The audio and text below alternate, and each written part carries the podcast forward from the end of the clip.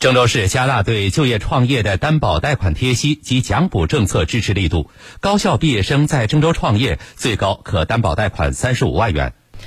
启动资金不足、融资难、资金缺乏持续投入，是高校毕业生创业过程中最常见的一些问题。小夏毕业一年半，有过两次创业经历。资金这一块就是。刚毕业嘛，然后手头大部分的来源都是家里父母给的资金，然后也不是特别多。那后续投资的话，也没有一个后续的资金往里面输入，所以说慢慢发展就非常非常难。